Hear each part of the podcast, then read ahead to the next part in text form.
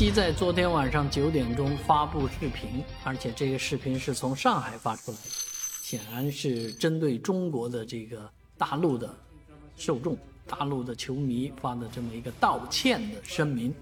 啊，那其实在此之前，梅西就这个事情呢接受过记者的采访，啊，先后有三次表态，但是从来都没有道歉过。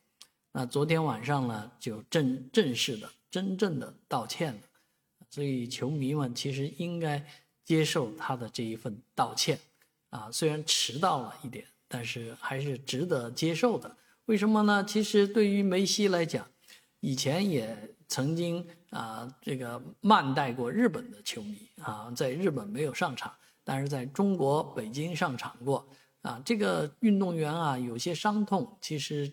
值得理解啊，或者有心情也可以值得理解。那不上也就不上了，反正都是友谊赛啊，都是表演赛，或者说商业性质的比赛啊。要看梅西，那就看梅西。要想放弃这位过气的球星，其实球迷们大概真的可以放弃了啊。你不喜欢他就是了，你不喜欢他的时候，他就在想方设法要讨好你。